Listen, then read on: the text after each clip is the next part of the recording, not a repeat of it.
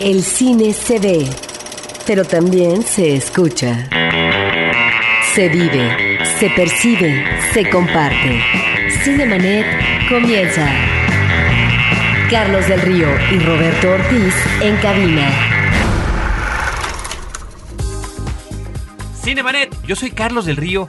Gracias a todos ustedes por sintonizarnos y saludo a Roberto Ortiz. Pues uh, yo estoy muy contento, Carlos, porque tenemos invitados de lujo, colegas que recuerdo cuando arranca Cinemanet en su anterior horario, en otro día, las voces alentadoras que tuvimos, bueno, fueron varias, pero me acuerdo especialmente de estos colegas, amigos, que finalmente nos apapacharon, nos apoyaron y nos aplaudían en este proyecto que estábamos iniciando en Horizonte FM. Se trata de José Enrique Fernández y de Eric Montenegro. Ellos son los titulares de Libre Albedrío que se transmite los martes a las 8 de la noche en Horizonte 107.9 FM. Y el día de hoy es un episodio especial dedicado a la música que se utiliza en el cine, pero con una particularidad.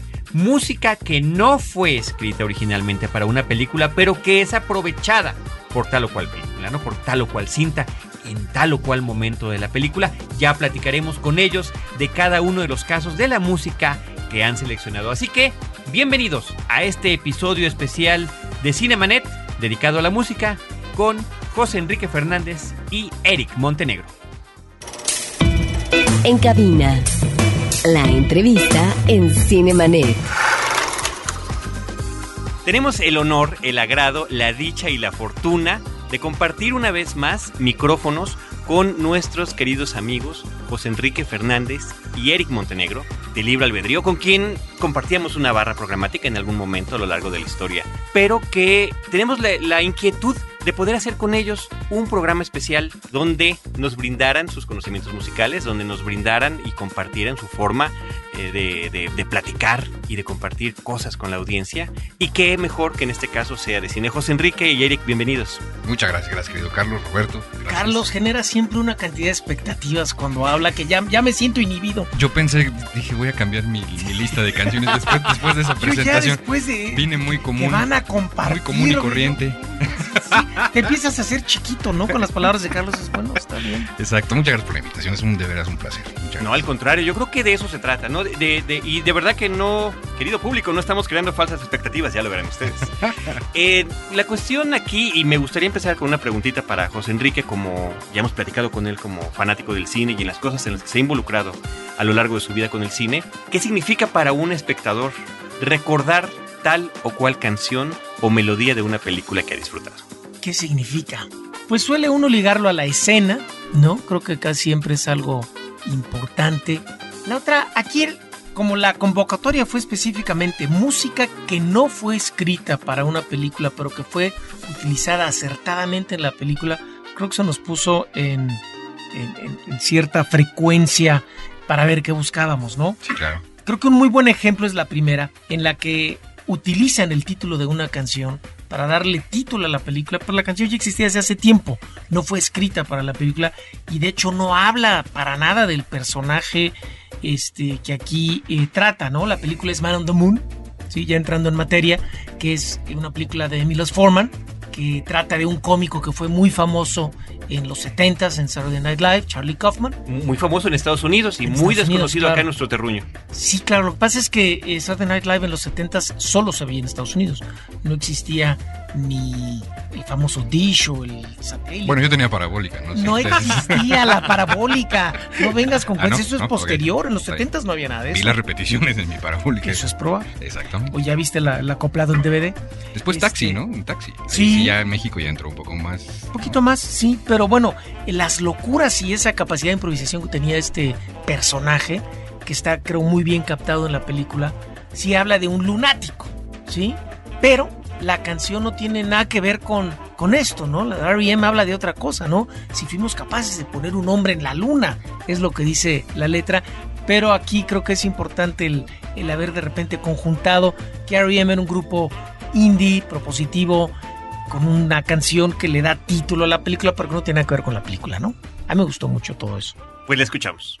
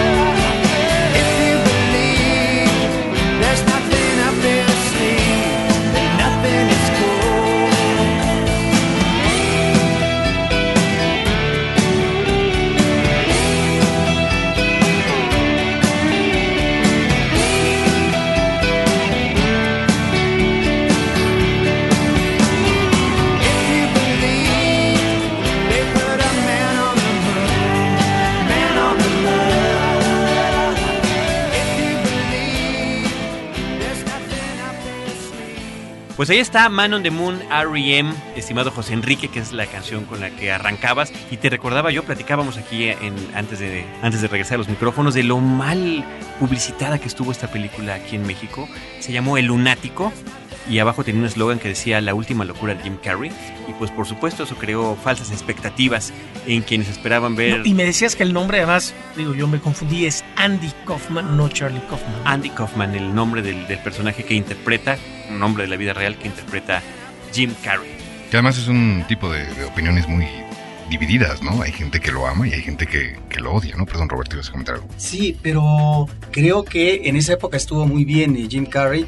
Últimamente creo que ya en películas recientes que hemos visto, obviamente el rostro cambia, el rictus que maneja como cómico, y tal vez, y lo ha intentado, una serie de trabajos eh, dramáticos de otro corte que seguramente nos van a dar un perfil en el eh, futuro próximo de este actor espléndido en la rama cómica. Yo solamente quiero mencionar que esta es una película dirigida por Milos Forman y Milos Forman, así como hace este trabajo de un personaje real, bueno, también en el caso de la música clásica nos dio eh, un personaje espléndido que fue el de, el de Wolfgang Amadeus Mozart en su película Amadeus, que es una de las grandes cintas que han sido producidas por Hollywood. Él, un cineasta que viene de Europa y que logra insertarse muy bien en la industria de Hollywood, pero que tenía ya una trayectoria muy importante con el nuevo cine europeo, sobre todo de los países del este.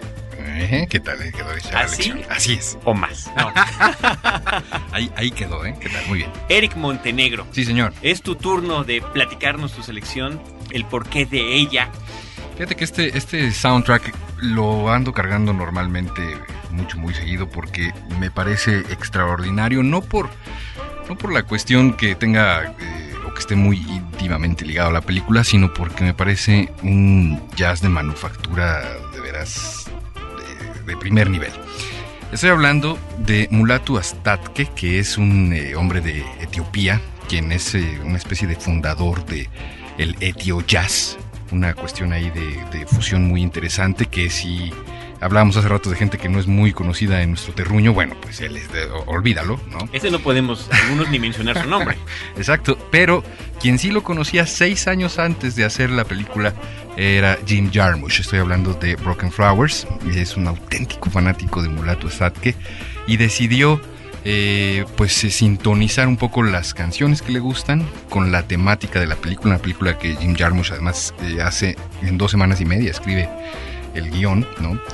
y que me parece una película fantástica, es de mis favoritas, aunque también es de públicos divididos, ¿no? Ni siquiera volteo a ver a José Enrique Fernández porque ya sé que salta de inmediato, pero a mí me parece una gran, gran película. eh, Está bien, hombre, pero ya, ya tus películas favoritas. Sí, sí, sí, una de mis cinco un favoritas. No, además, o sea, fíjate nada más. Bueno, bueno. Fíjate, para hacerlo todavía más controversial y polémico. Bueno, yo te ayudo. Una de sus cinco favoritas del 2005. Del 2005, exactamente. Ah, ok, ¿no? Yo voy, puede voy- voy por años.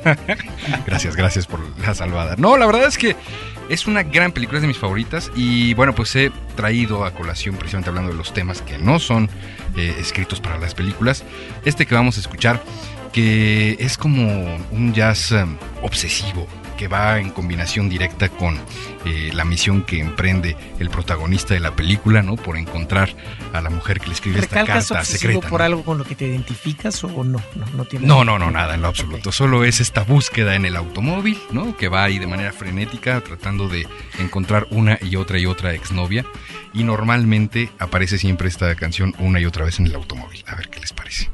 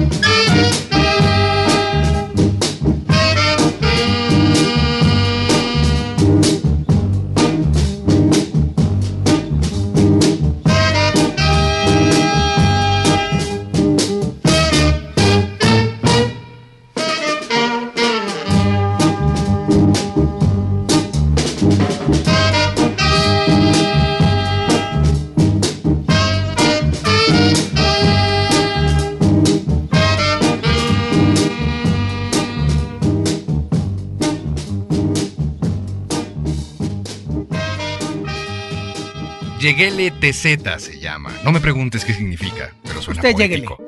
Lleguele TZ, lleguele. Lleguele TZ es Mulatu Astatke de Etiopía. Esto aparece en una recopilación que hacen de la obra del maestro Astatke del 69 al 74, un volumen 4 muy famoso y muy socorrido en el resto del planeta. Pero eh, la verdad es que es eh, todavía triplemente difícil rastrear el volumen 1, el 2 y el 3. Pero el 4 es una cosa enorme y es donde eh, generalmente toman los temas precisamente para eh, el soundtrack de Broken Flowers. Esta es una película de Jim Jarmusch que a mí me llama la atención porque encontramos una actuación diferente a la que con anterioridad habíamos visto de Jim Murray. En el Bill caso Murray, Bill Murray. de Bill Murray, Sí, en el caso de, de Perdidos en, en Tokio, creo que ya está ese ejemplo de actuación minimalista, lacónica, en donde hay realmente un gran mutismo por parte de él en su personaje, tanto de Perdidos en Tokio como ahora en, en Flores Rotas, de tal manera que un silencio, un gesto puede decir todo. Porque estamos realmente ante un personaje peculiar, de hecho, eh, un personaje femenino eh, lo define en un principio como eh, un Don Juan envejecido. Él se llama Don Johnson. ¿Y a qué nos estamos remitiendo tal vez? Bueno, al personaje de Don Juan, si consideramos que este Don Johnson, en un momento de su encierro, porque vive allí en su casa y no sale, eh, más que tal vez para ver a su vecino, etc., él está viendo una película de los 30 que se llama Adiós Don Juan, una cinta británica. De tal manera es que ahí está la posible identificación con eh, la figura de Don Juan, pero está también en esta posibilidad de saber si tiene o no un hijo de 19 años y quién es eh, la mujer no que lo parió a partir de eh, la auscultación que tiene que hacer de cuatro exnovias porque Ujú. recibe una carta Así es. papel o en sobre rosa y le queda la duda. ¿Realmente él tiene un interés esencial en saber quién es su hijo o es esa curiosidad que a veces tenemos eh, de hurgar en un pasado, pero no porque el pasado nos recupere parte de nuestra vida, porque esa apuesta eh, finalmente ya eh, se dio y no hubo posibilidad de revitalizarla a través del tiempo en un destino que finalmente se agotó en esas mujeres. Claro. Eh, entonces me parece que es un personaje sumamente interesante, de una gran introspección eh, que hace el director Jarmusch en esta especie como de inercia, como de ser autista que no es que esté muerto existencialmente, pero que pareciera que su apatía eh, lo hace reacio a cualquier circunstancia en el presente de la vida. Y por eso esos vecinos tan, tan elocuentes, creo yo, ¿sí? este negro formidable que... Precisamente está- de Etiopía para hacer la entrada justamente Ah, a, la, a la- a la- mira. a la música. ¿no? Él es quien le da el disco justamente de Mulatu Astatke. Ah, que además eh, son unos personajes, una familia que está, diríamos, en las antípodas de él. Exacto. Es decir, que como familia tienen sus problemas, tienen, eh, digamos, sus asuntos que resolver, pero finalmente están viviendo la vida en términos de realización como pareja o familiarmente, cosa que él nunca apostó. Justamente. Y además encuentra a su hijo porque, digo, de manera real, ¿no? El muchacho que aparece al final en un automóvil cuando ya eh, está decidido a casi dejar la empresa que hizo hace unos días en ese momento cinematográfico, es precisamente su hijo, Homero Murray, ¿no? Hace por ahí una, una aparición. Déjame citar a, a Flaubert, que dice que cualquier objeto se convierte en algo muy interesante si lo observas detenidamente el suficiente tiempo. Creo que eso le pasa siempre a Roberto, siempre. La verdad es que no importa lo que esté viendo, le encuentra un interés y le empieza. Yo quiero ver todas las películas que, que, que, que reseña, porque soy robertista. no, pero es que, de veras, yo decía, pues qué película vio.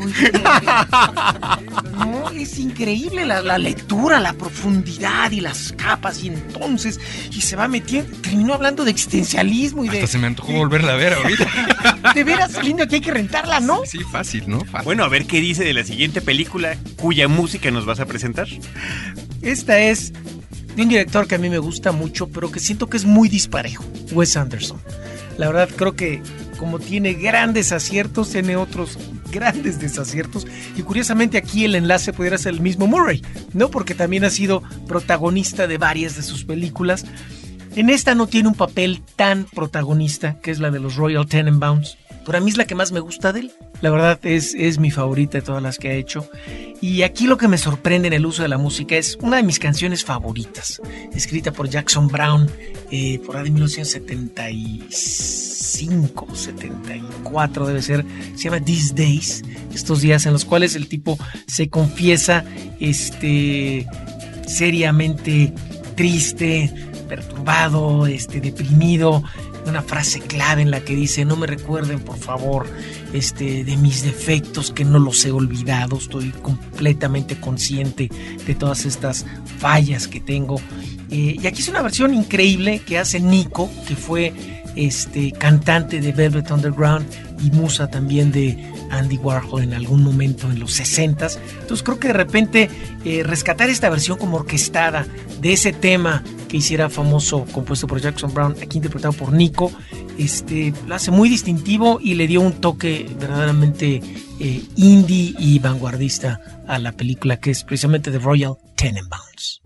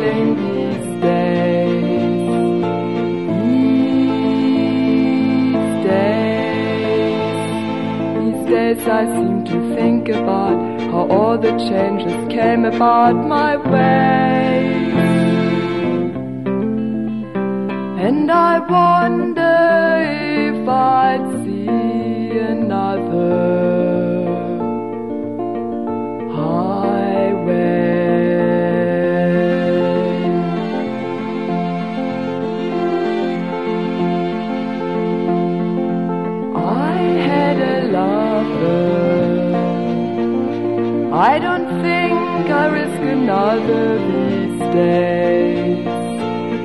These days.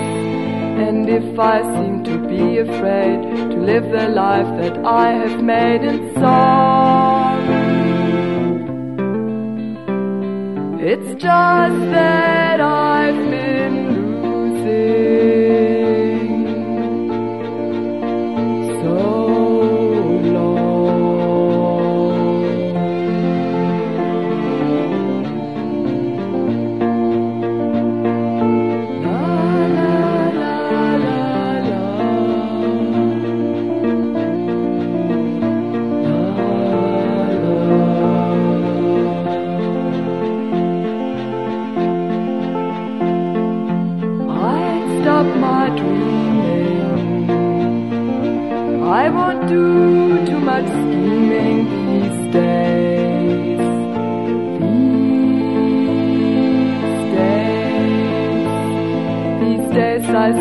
cornerstones and count the time in quarter tones to ten. Please don't confront me with my failures. I had not forgotten them. Nos escuchamos These Days con Nico del soundtrack Royal Tenenbaums. Que Roberto nos decía que aquí se tradujo como Los excéntricos. Los excéntricos Tenenbaum. Tenenbaums. Sí, esta es una película que maneja como el espíritu coral que algunos directores suelen plantear yo diría Robert Altman. Robert Altman, por supuesto. Que además Robert Altman tiene una película de los años 70 que se llama Una boda y que nos remite a la familia y a los desaguisados, a los avatares eh, Sí, que se viven en la familia a partir de un día que tiene que ser de fiesta extraordinaria, pues resulta que ese día, si no es caótico, bueno, eh, sacan los trapos al sol unos a otros. En el caso de esta cinta, eh, Los excéntricos eh, Tenenbaum, estamos, si no ante una situación similar, sí ante personajes muy atractivos, se diría Una que hasta carismáticos, disfuncional, ¿no? disfuncional, en donde pareciera que el mundo está al servicio de ellos y no uno insertado en el mundo. Eso es lo que me llama la atención, porque pareciera que solamente ven ellos el ombligo que tienen, eh, ¿verdad?, eh, en sí mismos y no el de los demás. A mí me gusta mucho esta película y pienso que eh, Andersen es uno de los eh, cineastas eh, muy interesantes en eh, un humor diferente que ya lo vimos recientemente con esta otra película de viaje a Darjeeling, que me parece que es una cinta extraordinaria y que de alguna manera estos personajes que maneja en esta última película, que son eh, varios hermanos, hermanos que andan viajando eh, por, no sé si por la India o por el Por Oriente, la India, claro. bueno, resulta que son hermanos que no se llevan bien. Pues ahí salen a flote finalmente estas situaciones eh, que se arrastran desde el seno familiar y que en un viaje van a tener que de alguna manera lidiar con esas situaciones o fantasmas, ¿no? Creo que algo similar ocurre en Los Excéntricos eh, Tenenbaum con un reparto realmente maravilloso, Jim Hackman, Ben Stiller, Angélica Houston, etcétera, que realmente fortalece a la película. Tengo que verla, yo soy robertista y, y me ha ¿Te la vendió bien? Sí. exacto. Este fin de semana me la voy a pasar bomba. Buenísimo. No, porque esta sí no la he visto para que veas. Ah, te ese es muy original, te va a gustar, estoy seguro. Están ustedes escuchando Cinemanet, están acompañándonos nuestros invitados eh, José Enrique Fernández y Eric Montenegro. Nosotros vamos a nuestro intermedio, volvemos. Cinemanet está de intermedio. Regresamos en un instante. La nueva forma de comentar las noticias urbanas con ideas frescas. Sobreexpuesto. Un podcast de frecuencia cero. Lo que todos saben, pero no se atreven a decir. www.frecuenciacero.com.mx Ahora, diseñar y hospedar su página web será cosa de niños. En tan solo cinco pasos, hágalo usted mismo sin ser un experto en Internet. Ingrese a suempresa.com y active ahora mismo su plan. Suempresa.com, líder de web hosting en México. Los temas del momento no siempre son cosa seria. Radio Raza, un podcast de frecuencia cero. Porque el humor es algo serio. www.frecuenciacero.com.mx Cinemanet. En algún momento de la vida, todos quisiéramos detener el paso del tiempo. Pero ¿qué sería de nosotros si el tiempo fuera en sentido contrario? My name is Benjamin. Benjamin Button. How old are you? Seven, but I look a lot older. God bless you. El curioso caso de Benjamin Button, una película con Kate Blanchett dirigida por David Fincher. Escribe a promociones@cinemanet.com.mx y llévate el DVD de la película para disfrutar de unas horas donde todos envejecemos al revés. We are almost the same age. We're meeting in the middle. I was thinking how nothing lasts. Cine que envejece y rejuvenece, solo con Warner Brothers y Cinemanet.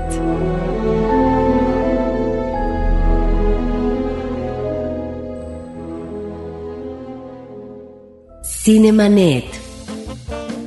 Continuamos en Cinemanet, platicando en esta ocasión en un programa especial dedicado a la música, dedicado a música que aparece en películas, pero que no fue exclusivamente escrito para tal o cual película, con Eric Montenegro y José Enrique Fernández. Eric, ¿qué película sigue? ¿Qué canción sigue? Bueno, en tu descripción faltó, y tampoco o sea, son ni las grandes canciones ni las grandes películas en algunos casos, ¿verdad? Porque sí, ya las que siguen ya verán, ya verán. ¿no? Yo traigo de veras cosas interesantes y variadas, ¿no? Para, Está bien, para justamente la idea es esta ¿No? diversidad. No, yo, yo creo que fue mucho un libre albedrío de que, oye, a ver, ¿cuáles son las primeras que se te ocurren? Y Sí, sí, así sí, fuimos sacando discos en mi caso. Tampoco me puse a pensar, no, a ver, de mis películas o los grandes temas. No, creo que fue algo mucho más que fíjate que espontáneo, el- ¿no? el- Que es más genuino, ¿no? Sí. Es, es más... El cine como el jazz, yo creo, ¿no? El cine también tiene esta parte que es eh, como eh, de metódica sesuda, de elite, de grupos, ¿no? De culto, de etcétera, ¿no? Y el jazz también sucede un poco lo mismo y siempre como que está supeditado a, a, a recibir, no sé, cualquier cantidad de comentarios de que sí está bien y que a poco tú ves esas películas o a poco tú escuchas esas canciones o te gusta ese tipo de jazz, ¿no? Aquí la cosa creo eh, Y la general respuesta es es sí a todas las anteriores. Exactamente, es pasarla bien, ¿no? Esta es una gran, gran película que, bueno, pues eh, la verdad es mucho, muy divertida también, ¿no? La historia de Billy Elliot, este pequeño que gusta de actividades que, pues, eh, normalmente no son propias de los caballeros, o al menos en una época donde está planteada. Y además a mí me llama mucho la atención que el pequeño actor que hace Billy Elliot, que seguramente Roberto tendrá el dato, por supuesto, a la mano, y si no, ahorita lo vamos a investigar, eh, precisamente... Jamie Bell. Exactamente. Que creo que se Eh, quedó pequeño, además. Tomó, tomó clases él, eh, eh, es parte de, de su vida lo que retoman para la película. Él de hecho sí tomaba clases de ballet en la secundaria y recibió todo el escarnio y la burla de sus amiguitos en la secundaria y se toma de ahí parte de, de- de su historia verdadera. Muy conmovedora, una película tampoco que no se exige demasiado, ¿no? Simple y sencillamente disfrutar de, de ver, de sentir, de llevar. buenísima, me Sí, claro, mucho. de llevar este, pues una historia además a un final pues bastante conmovedor, ¿no? Y me parece además que extraen por ahí algunas buenas melodías inglesas poderosas, ¿no? Como lo fue aquella agrupación del Tyrannosaurus Rex, que después ya quedó como T-Rex, esta agrupación que eh, pues tuvo este gran éxito llamado Get It On, ¿no? Que termina en el 77 cuando Mark Bolan, me parece, se llama el líder, fallece en un accidente automovilístico y pues hasta ahí llegó la banda, pero por supuesto la leyenda permaneció y este es un buen extracto hablando de lo que decías al principio, ¿no? Que, que dices escuchar la música eh, que no está hecha para el cine, a dónde te lleva, ¿no? Precisamente creo que es eso, te quedas con esos pequeños extractos visuales, ¿no? De ver al pequeño Billy brincoteando por, por su casa, ¿no? O destruyendo su recámara o alzando el colchón y, y demás, ¿no? Es precisamente T-Rex con Get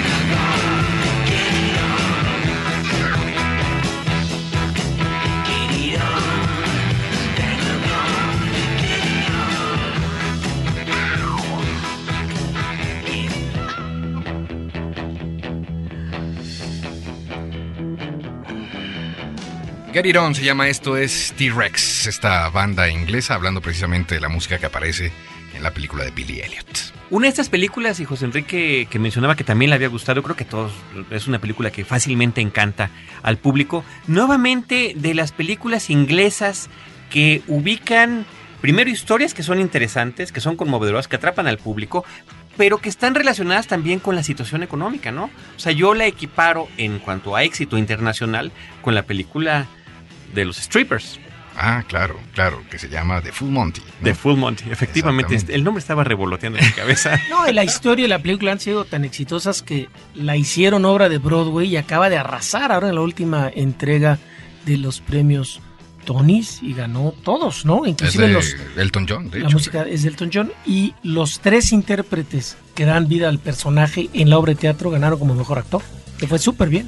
Ahora, cuando menciona Carlos el aspecto del contexto sociopolítico, efectivamente, la película nos está remitiendo a una situación real, la que viven los padres y los hermanos eh, de Billy, porque es en 1982, es cuando eh, a partir de la política neoliberal por parte de Margaret Thatcher se comienzan a cerrar algunas minas, se quedan sin empleo eh, muchos mineros, de tal manera que es también la lucha obrera por la reconquista del trabajo, y bueno, en ese contexto es en el que vive precisamente Billy Elliot, y por supuesto, mm, su padre no va a aceptar que se convierta en un bailarín, que más bien eso da idea de que puede ser un niño maricón y no otra cosa. Entonces, bueno, ahí está ese planteamiento y un niño que ante la ausencia de la madre tiene que abrirse paso, tiene que buscar por sí mismo. A mí lo que me gusta es este espíritu inquieto de que de repente una, eh, una eh, maestra le va a apoyar. Bueno, él a partir de elementos eh, muy lúdicos, eh, saltando en eh, su colchón o,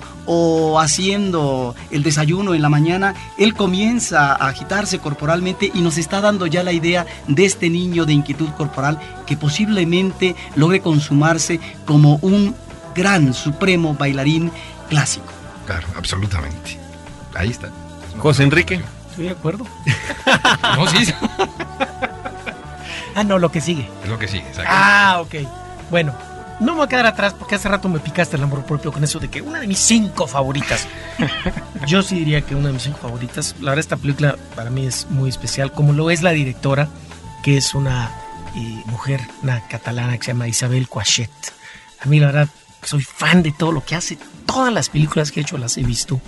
Este, sus primeros trabajos los conseguí en, en DVD en España. Este, la verdad sí soy así fan incondicional, me parece brillante todo lo que ha hecho. Una mujer con una sensibilidad eh, increíble para combinar estas imágenes No, yo siempre lloro. contemplativas. Claro, el sentimiento y la sí, música. Siempre termino aquí a moco tendido. Esta no fue una excepción. Mi vida sin mí fue una película que más pesqué en, en Montreal sin uno de esos domingos que no tienes nada que hacer. Estaba yo este, en una situación difícil eh, buscando opciones igual de emigrar.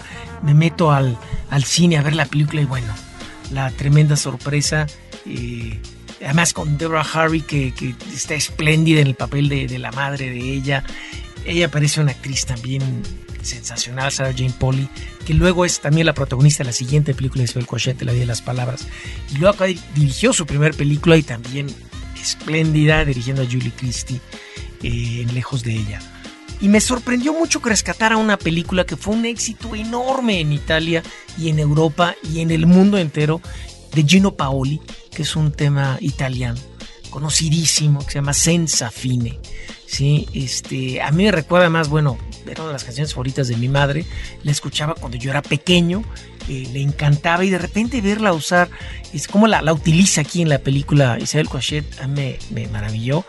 Por eso salí a comprar el, disco, me pareció increíble. Yo no la tenía, yo no sabía. Es cosas que uno conoce el cover del cover, ¿no? Y nunca das con la original y de repente, ¡ah! aquí está. Bueno, la música me encanta, también toda la, la banda sonora escrita especialmente para ella.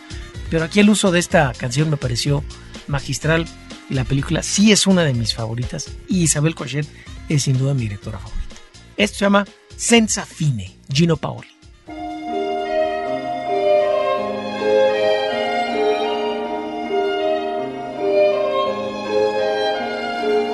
Senza fine tu trascini la nostra vita senza un attimo di respiro per sognare, per poter ricordare quel che abbiamo già vissuto senza fine. Tu sei un attimo senza fine. Non hai ieri, non hai domani, tutto è ormai nelle tue mani, mani grandi, mani senza fine.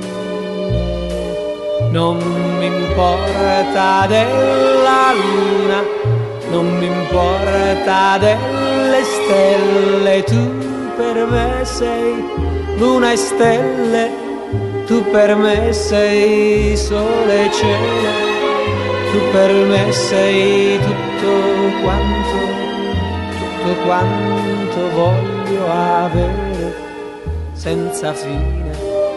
Tu sei un attimo senza fine. Non hai ieri, non hai domani, tutto ormai nelle tue mani, grandi, senza fine.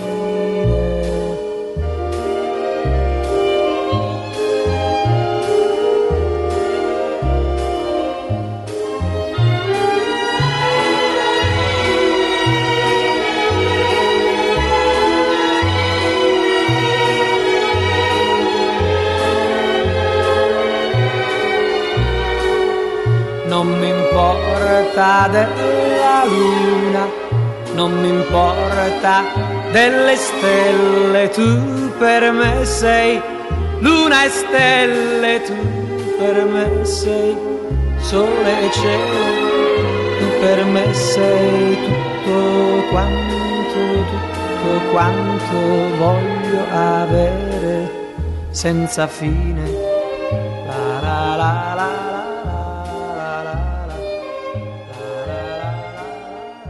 Un superclásico italiano en la voz de Gino Paoli, su autor, Senza Fine, de la película Mi vida sin mí de Isabel Rocher. Pero nos estabas contando en lo que escuchábamos la melodía, en lo que Ah, ¿cómo recordábamos. claro, claro. Ah, lo que pasa es que uno cuando es clavado y cuando es fan, y a veces creo que así llega uno a conocer otras cosas. eh, yo me interesé mucho por mm, porque me encantó el, el guion. Traté de ver de dónde había salido, qué pasaba, y resulta que Isabel Cochet se inspira en un eh, libro de relatos cortos que se llama Pretending the Bed is a Raft, ¿sí? pretendiendo que la cama es una barca a la deriva, de una autora americana contemporánea que se llama Nancy Kincaid. Entonces ella lo que hace es eh, juntar esta serie de cuentitos o de viñetas y a partir de eso se pone a escribir un guion, ¿sí? Entonces, bueno, yo luego lo que hice fue conseguir el libro de Nancy Kincaid y, y leerlo y ya me volví también fan de Nancy Kincaid me gusta mucho la autora, insisto, americana contemporánea, muy, muy buena. Y bueno, todo lo que narra la película esencialmente es, eh, es una chava muy joven que le, le detectan una, una enfermedad terminal y entonces ella eh, se pone a elaborar una lista de las cosas que tiene que hacer antes de morirse. Por eso se llama Mi vida sin mí, ¿sí? ¿Qué va a pasar con esta vida cuando yo no esté? Y bueno, la, la película es conmovedora a más no poder. Me encanta. Ahora, yo no sé qué diferencia haya entre el guion de la directora y la vertiente literaria.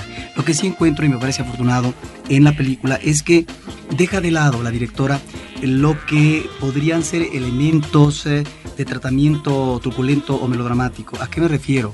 A que deja de lado lo que es la enfermedad en sí. Sí. Es decir, el padecimiento, las tribulaciones, eh, las cosas espantosas eh, que se pueden atravesar en una enfermedad terminal.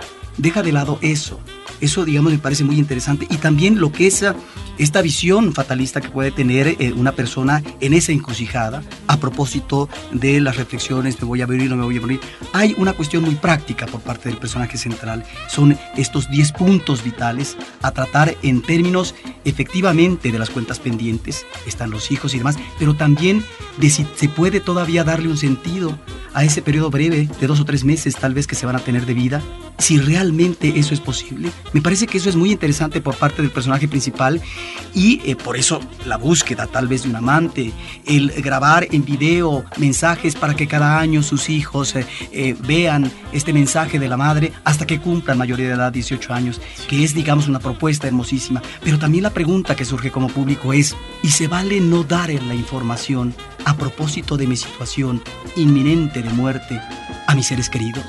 Esa es una interrogante que finalmente eh, queda ahí eh, para el público en términos de qué es lo que se debe de hacer, porque no hay un deber ser, pero ante una situación así están también los otros.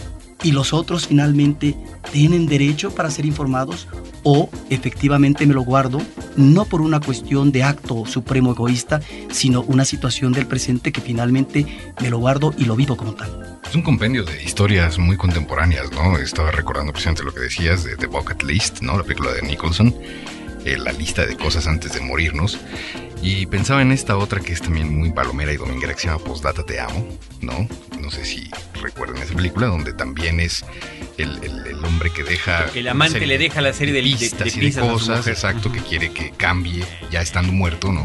Que se vaya a hacer un viaje, que sea mucho más eh, atrevida para hacer cosas, etcétera, ¿no? Es, es- es un tema que se ha estado muy Lo que pasa socorrido, es ¿no? que, perdón, estas dos que, que, que acaban de mencionar son más dentro del Hollywood.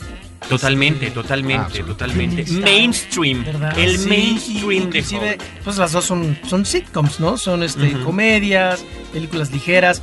Esta no. No, es que no, no va por ahí, ¿eh? Para nada. Pero lo, es lo, fuerte. lo- lo decíamos mientras escuchábamos la música, este, José Enrique. Esta de The Bucket List, que es con Morgan Freeman y Jack Nicholson, parece que es la antítesis de esto, Claro, ¿no? Donde sí, sí. lo que queda es este sentido, ya se ve como egoísmo de las cosas que quiero hacer para mí Claro. antes de irme, ¿no? Y en este caso, efectivamente, es cómo lograr que la vida continúe sin la presencia, siempre pensando que es uno, ¿no? El, el que estuviera enfermo, sin la presencia de uno para que la vida con los otros, con los familiares, pudiera seguir de la mejor manera. Absolutamente. Y hagamos, después de estas reflexiones, Sí, ¿qué tal? ¿Qué un profundidad? cambio un tanto drástico. absolutamente drástico. Porque fíjate que estaba yo pensando, dije, ¿qué, qué puede sonar también agradable? Y dije, bueno, ¿por qué no traer a esta canción eh, que es prácticamente un One Hit Wonder? Es la única canción que les pegó a los Chords, de Chords, allá en 1950, que se llama Shaboom. Y que es utilizada en un momento agradable y feliz de la que es ahora llamada la peor película de Pixar. No sé si ustedes estén de acuerdo. Sin embargo, yo me la he tenido que recetar más de 200 veces, gracias a mi pequeño hijo de dos años, que le mando un beso, eh, que la ha puesto una y otra vez que se llama Cars, esta película. Es un éxito rotundo con los, con los niños esta cinta. Absolutamente. Y decir la peor de Pixar es decir la mejor de muchas otras. Es la menos buena, diría yo. Curiosamente, yo salí un tanto decepcionado cuando la vi en el cine, lo admito, porque llega uno esperando una película ya de Pixar con unas expectativas altísimas, cosa que no me pasó en esta última. Me pasó al revés cuando vi Up, una aventura de altura, por ejemplo. Es una gran película. Una cosa Gran excepcional, no sé si ya la Vayan a verla, por favor. Es una gran Debes, película. debes de. De verdad que es una de las grandes películas de este año. Pero en efe- efectivamente en Cars salí como decepcionado. Sí, Después sí, sí. la- eh, veo el fenómeno con los niños, la he vuelto a ver en, en casa en DVD y me gusta mucho más. Aunque sigo entendiendo que es, sí, la menos afortunada de las películas de Pixar, pero decir la peor, bueno, pues ¿Quién en esa sabe? lista, Sí, ¿no? tienes razón. En la lista. Yo te, lo que te puedo asegurar es que después de 200 veces no se vuelve mejor. No se vuelve mejor la película. Eso, eso es un hecho. Lo que sí está sabroso es la canción de los Chords que se llama Shaboom. Life could be a dream. Life could be a dream. Do, do, do, do, shaboom. Life could be a dream. If I could take you up in paradise up above. If you would tell me I'm the only one that you love. Life could be a dream. Sweetheart, hello, hello again. Shaboom, and open we'll meet again. Boom. Ding dong, ding dong, a lang, a lang, a lang. Oh, oh, oh, bip. A bip, a. Oh, life could be a dream. If only all my precious plans would come true. If you would let me spend my whole life loving you, life could be a dream, sweetheart. Every time I look at you, something is on my mind. If you do what I want you to, maybe we'd be so fine. Oh, life could be a dream. Shaboom, if I could take you up in paradise. up above. Shaboom, they tell me, darling, I'm the only one that you love. Life could be a dream. Sweetheart, hello, hello again. Shaboom, and hope we meet again. Boom, boom, boom. Ding, ding, ding, lang, oh, oh, dip. A a oh, life could be a dream.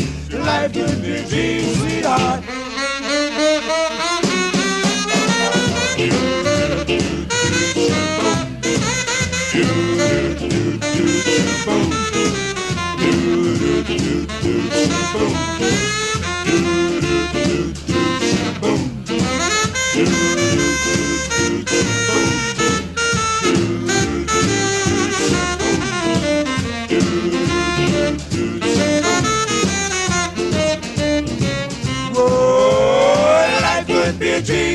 Shaboom, if I.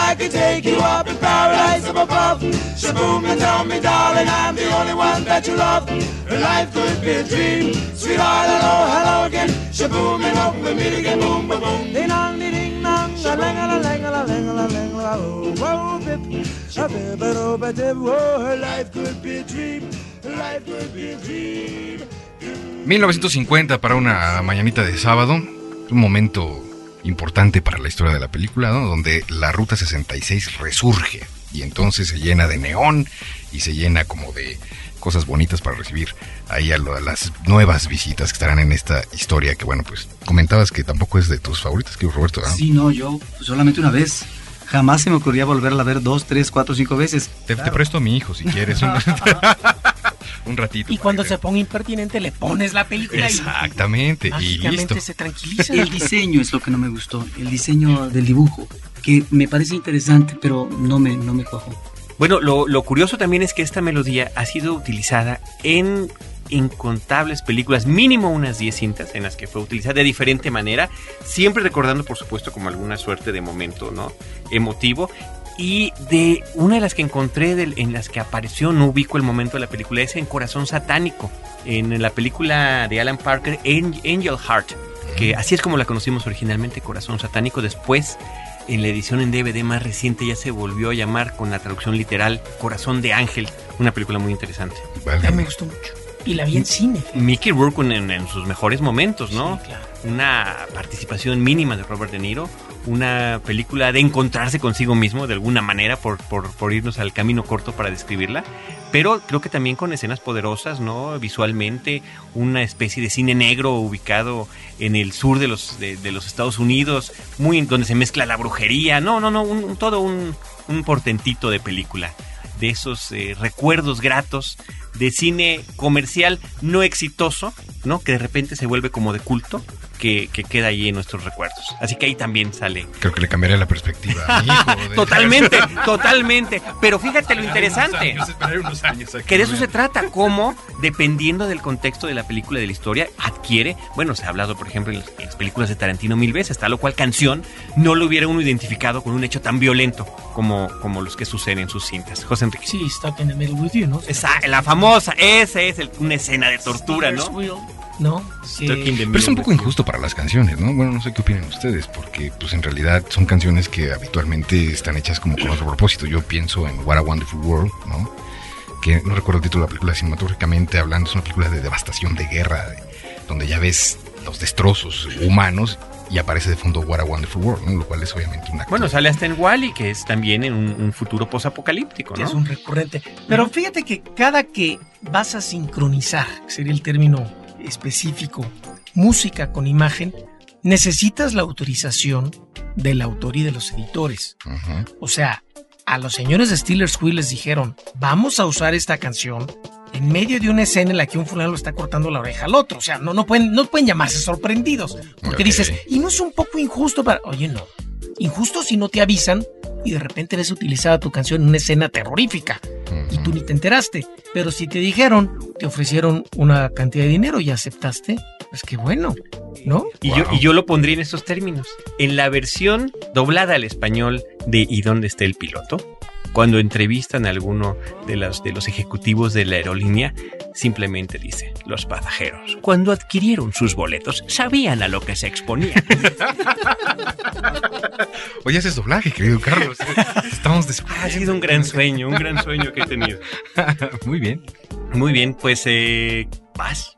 Bueno, esta me pareció muy obvia porque obviamente el éxito es de una canción famosísima interpretada por Roy Orbison que luego pues da título a una película. Vendría a ser lo mismo que con la primera que pusimos, ¿no? Con Man on the Moon, que de repente toman una canción y obviamente es le queda tan bien o han hecho una historia alrededor de, de la canción que pues ya se vuelve en el título de la película y hasta parece que fue escrita para la misma, pero nada que ver, ya era un éxito desde mucho antes y aquí, bueno, si quiero ahorita comentamos de la peli, pero la canción es buenísima, ya la hemos puesto en algún libre albedrío, inclusive. Esto es Roy Orbison, Oh Pretty Woman.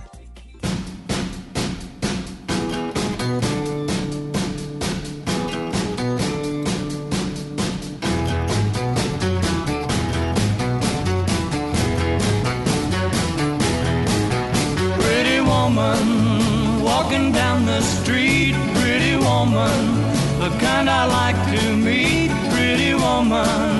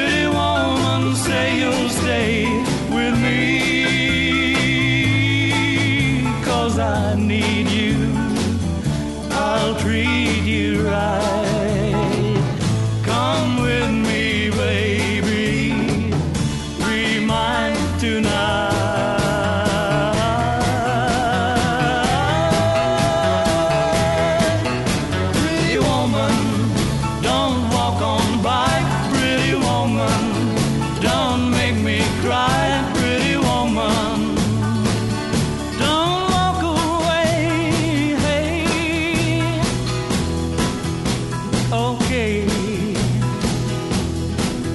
That's the way it must be, okay. I guess I'll go on home, it's late. There'll be tomorrow night, but wait, what do I see? Roy Orbison, Oh Pretty Woman, que luego inspira la película de alguna manera del mismo nombre. Estamos dando cuenta, sí tiene 19 años esta película. 19 años. Estaba guapísima Julia Roberts, ¿no? Pues no sé, tengo mis dudas. Nunca se me ha hecho así, así guapísima. Yo tampoco, pero en esa película ¿Neta? sí. ¿Tú sí?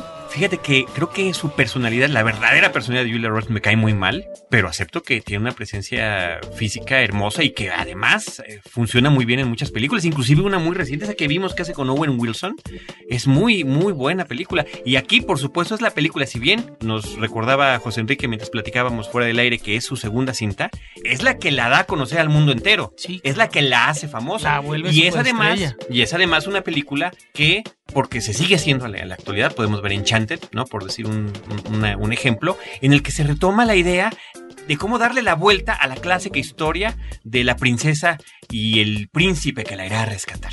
que en este caso sería la historia de Pigmalión y Galilea, ¿no?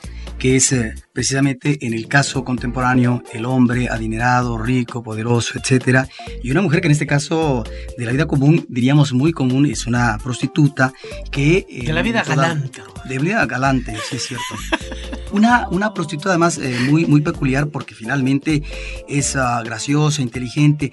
De alguna manera esta película nos remite a esta idea de Pigmalión que ya había tratado el cine en 1938 con Pigmalión precisamente y luego por supuesto en los 60 uno de los musicales fastuosos eh, todavía en los 60 con Mi Bella Dama precisamente de George Cukor.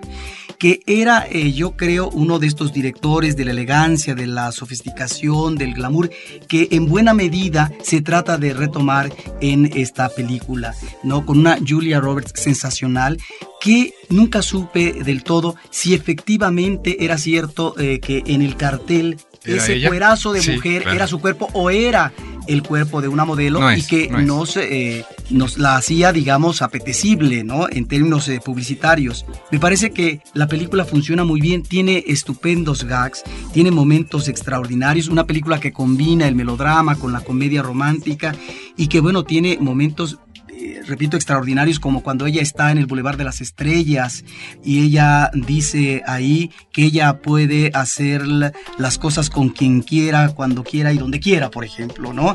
Eh, ella, digamos, en un plan galante y posicionada, o por ejemplo, cuando también está en San Francisco escuchando, ¿verdad? Un tanto perpleja la traviata, ¿no? Y unas mujeres le preguntan cuando termina, ¿y qué opina usted de la película, ¿no? Y dice, bueno, estuve a punto de hacerme pipí en los calzones. Pequeños detalles, ¿no? ¿Tú la conoces personalmente, Julia Roberts? No, fíjate que no, no he tenido esa oportunidad. Por supuesto que estamos en la expectativa de ver si algún día nos toca algún junket, alguna entrevista o algo con ella, pero no, no, hasta el momento no. Ok. Penosamente admito que no. No, bueno, no, no, yo lo decía porque, bueno, después de compartir tantos años juntos, yo puedo asegurarte que no es la de la puerta. Terminamos de Eso una es vez. todo, eso es todo.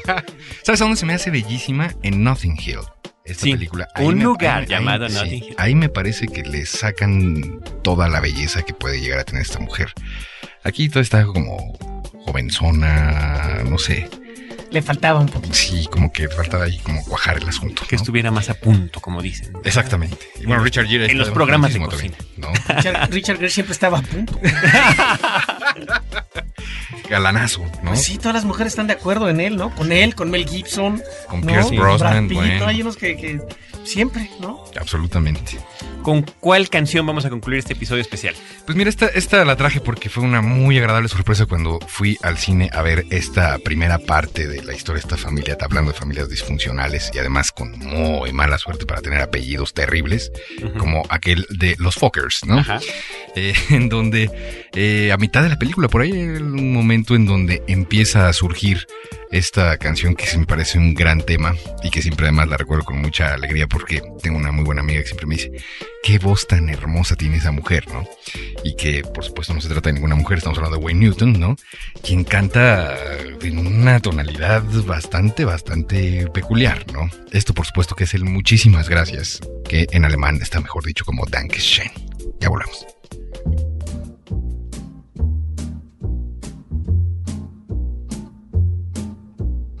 Dankeschön, darling, Dankeschön. Thank you for all the joy and pain. Picture show, second balcony was the place we'd meet. Second seat, go Dutch treat. You were sweet, Dankeschön, darling, Dankeschön. Save those lies,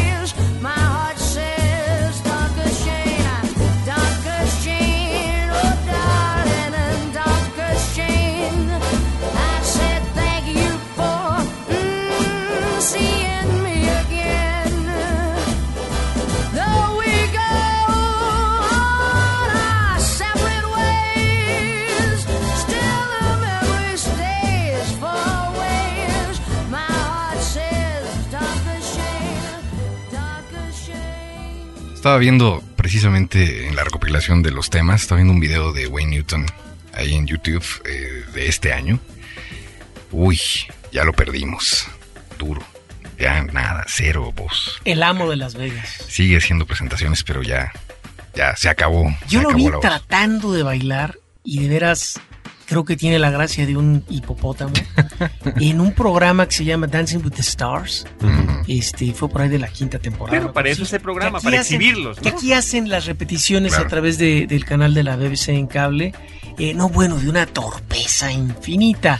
Y está completamente retirado, ¿no? No Sí, sí, tiene, no tiene expresión alguna, ¿no? este, con unas espaldas descomunales. Una cosa muy, muy rara. Es una visión muy extraña. Y velo lo agudo que cantaba y lo jovencito que estaba aquí en esta, Claro. en esta interpretación. Son las dos grandes decepciones de este año, porque después de escuchar un nuevo disco de Demi Rusos también, que Demi Rusos ya lo perdimos también, pero bueno. En este caso de Dankeschön, que para mí también es esta melodía de, de Wayne Newton me parece excepcional, a mí me recuerda a otra película, Ferris Bueller's Day Off, un experto en diversiones, una comedia de adolescentes de los años 80 en, la- en las que este personaje se lleva a sus amigos de, de los Matthew suburbios, Broderick. Matthew Broderick, de los suburbios a, a pasar un día de pinta en la gran ciudad. Y es en este momento, en- cuando se escucha esta canción, está la canción en un desfile y, y ellos se integran de alguna manera a esto. Entonces, bueno, cada quien podrá encontrarle a ciertas melodías su propia referencia cinematográfica. Nuestro ochenterismo sale a relucir, querido Sí, como Carlos. no, sí salió, sí salió, de Esta acuerdo. canción es de, ¿qué? de los De acuerdo. 40, ¿no? Sí, 30 más sí. o menos. Pero, pero digo, a la hora de cinematográficamente utilizado Ah, sí, en películas sí, sí. de, ¿no? Como, como la tuya de Pretty Woman, ¿no? Arañando También, apenas sí. los noventas. 90, 90. Muy bien. Muy bien, pues eh, el tiempo está terminando en esta emisión especial, muy especial, dedicada a la música y con la agradable compañía de nuestros amigos y compañeros aquí en Horizonte 107.9 FM, José Enrique Fernández. Muchas gracias. Ambos. Eh, insisto, yo quiero que, que Roberto vea cualquier película y me la venda. Porque le encuentra cosas increíbles. Carlos, de veras, muchísimas gracias. Ya te vendió 17 otra vez antes de que platique, antes de que entráramos al aire, yo te lo dije. También la Sí, recomiendo, ¿verdad? muy divertida, pero cuando la cuenta Roberto, contras. Parece que es de la muestra internacional de cine la película. Del foro. de- del foro de la Cineteca. Y Eric Montenegro. Gracias, muchas gracias, querido Carlos, gracias. De verdad que, que a nombre de todo el equipo de Cinemanet les agradecemos que hayan hecho realidad la posibilidad de acompañarnos y espero que podamos seguir este, recurrentemente haciendo esto. Les toca a ustedes abrir al programa, ¿no? Sí. Hay que ponernos de acuerdo. Oh, Dios mío, estaríamos encantados. Sí, por supuesto. Me tomas por sorpresa. Desde estos micrófonos, Roberto Ortiz y un servidor Carlos del Río se despiden, no sin antes agradecer a todo nuestro equipo de producción, la producción de Cinemanet que corre a cargo de Paulina Villavicencio y de Celeste North, y la producción y postproducción de nuestros podcasts por Abel Cobos. Nosotros los esperamos el próximo sábado en Horizonte 107.9 FM a las 10 de la mañana con cine, cine y más cine. Cinemanet termina por hoy. Te esperamos el próximo sábado, en punto de las 10 de la mañana. Más cine en Cinemanet.